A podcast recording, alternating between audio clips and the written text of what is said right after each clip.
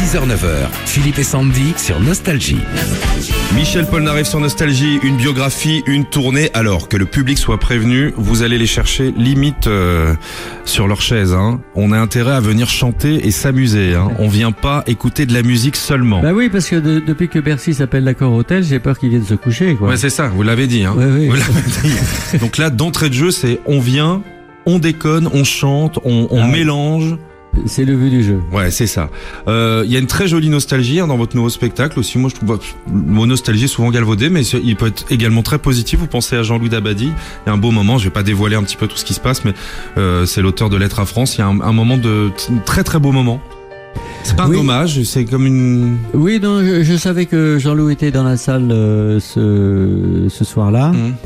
Euh, et bien, sûr, c'est pas c'est pas quelque chose que, que je répète euh, quand, quand il n'est pas là, mais c'est c'est vrai qu'on a qu'on a écrit tous les deux une, une très très belle chose. Et euh, c'est vrai que quand j'avais le, le blues de la France, Mhm. euh, cette euh, cette chanson euh, était importante pour moi et je pense que c'est un, beau message pour ceux qui regrettaient que je sois parti.